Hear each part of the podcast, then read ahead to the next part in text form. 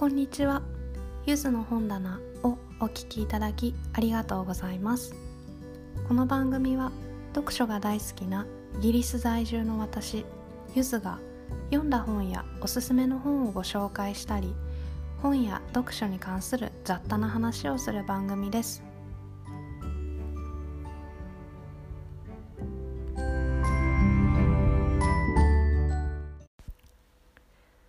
今回はスチュアート・タートンさん作「The Seven Deaths of Evelyn Hardcastle」のレビューをしたいと思います。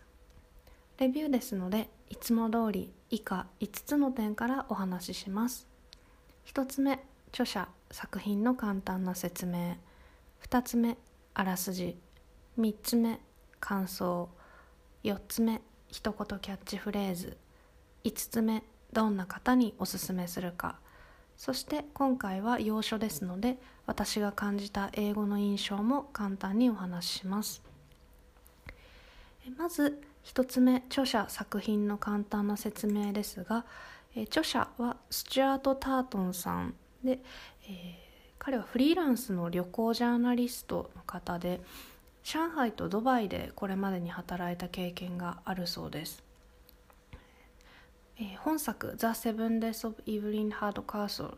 日本語版日本語翻訳版タイトルは「イブリン城は7回殺される」は彼のデビュー作です。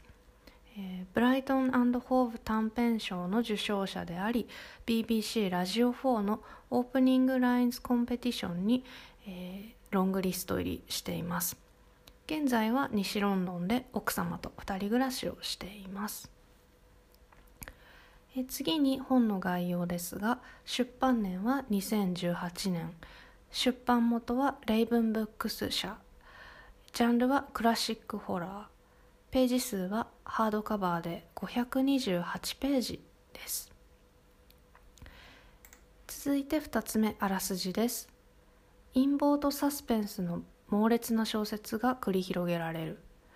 今夜の舞踏会で誰かが殺される。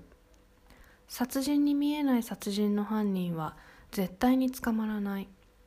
この謎が解けたら館の出口へと導かれる。祝賀会の頭上で花火が打ち上がった時若くて美しい娘イブリン・ハードキャッスルが殺され悲劇の結末を迎える。しかしイブリンは一度も死なない。パーティーのためにブラックヒース館に召喚招待された客の一人であるエイダンが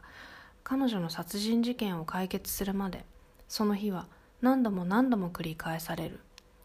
その度に一日はピストル一発の音で終わる。この負のサイクルを断ち切る唯一の方法は犯人を特定すること。だがその日が始まるたびにエイダンは別の招待客の体で目覚める。さらに何者かが彼の脱走を阻止しようとしていることに気づくのだった。です。え続いて3つ目感想です。え私の英語力の足りなさによるところが多いと思うのですがなかなか理解するのが難しい小説でした。コスターの文芸賞を取っていますしデビュー作話題のデビュー作ということできっと普通のサスペンスとかミステリー小説とは違った一味違った面白さがある作品だと思うのですが100%この小説の醍醐味を味わえなかったので少し残念です。もっと英語勉強しないとなと思いました。特に私が難しいと感じた部分は主人公エイダンが目を毎日目を覚ますごとに違う人になっていて同じ日そのイブリン城の殺人事件が起きる日が何度も繰り返されるっていうことなんですが違う人の視点で見て事件について新たな気づきを得たりするということなんですがその点が難しくてそのただそれが物語の核であり重要な部分であるのでそこが難しくてなかなか物語の全体像をつかむのに苦労しました、えー、終盤はですね事件の謎物語の謎がどんどん明らかになっていくんですけれどもクリスティらしいアガサ・クリスティらしいと言われるゆえんはここにあるのかなと思いました。最後の主人公の気持ちの変化ですね。には人生の教訓のようなものを教えてくれますし読んだ後は爽やかなあの気持ちにもなりました。先ほども言った通り物語の全体の状況をつかむということが難しかったので読み終わった後に読書メーターで日本語翻訳版「イブリン城は7回殺される」の皆さんの感想をちらほらと読んでみたんですけれども人格移転ものタイムループものということで日本語でもなかなかやはり難しそうだなという印象を受けました。とても面白いってすごくハマっていらっしゃる方もいれば私にはちょっと合わなかったって言ってらっしゃる方もいたのでなかなかそれは日本語でも同じなんだなと思いました。私がもし次に日本に行ってこの作品を見つけられたら是非翻訳版を読んで私が理解できなかったところを補えたらいいなと思っています、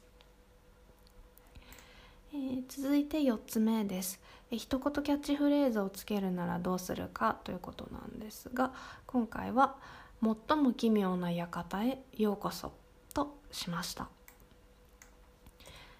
えー、続いて5つ目。えどんな方にこの作品をおすすめするかということなんですが、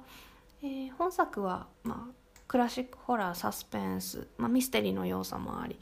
えー、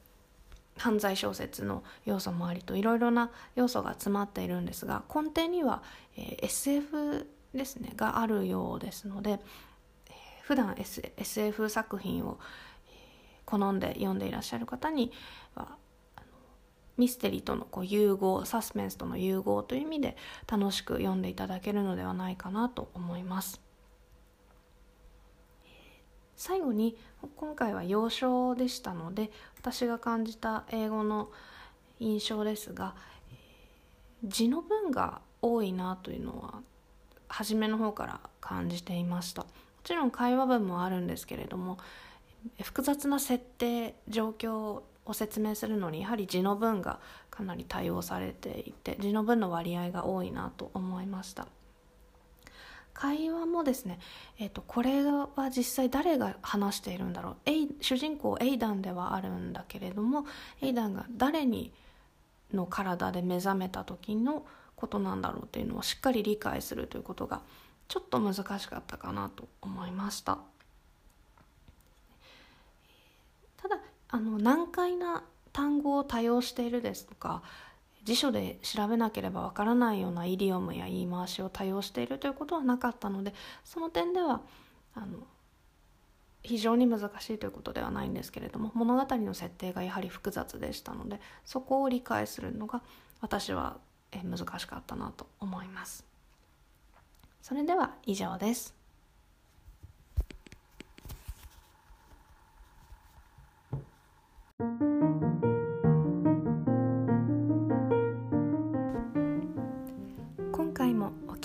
きありがとうございました。ゆずの本棚ではツイッターやブログでも読んだ本の感想やおすすめをご紹介しています。また皆様からのお便りはお布施というサービスからお送りいただけます。励ましや質問トークテーマのご提案などお待ちしております。いただいたメッセージは番組内でご紹介させていただきます。またゆずの本棚ではパトレオンコーヒーという2つのサービスを使いサポートプランを作成いたしました。お便りと合わせて各リンクはプロフィールページやエピソードページに載せていますのでご覧いただけましたら幸いです。それではまた次回も聴いていただけたら嬉しいです。ありがとうございました。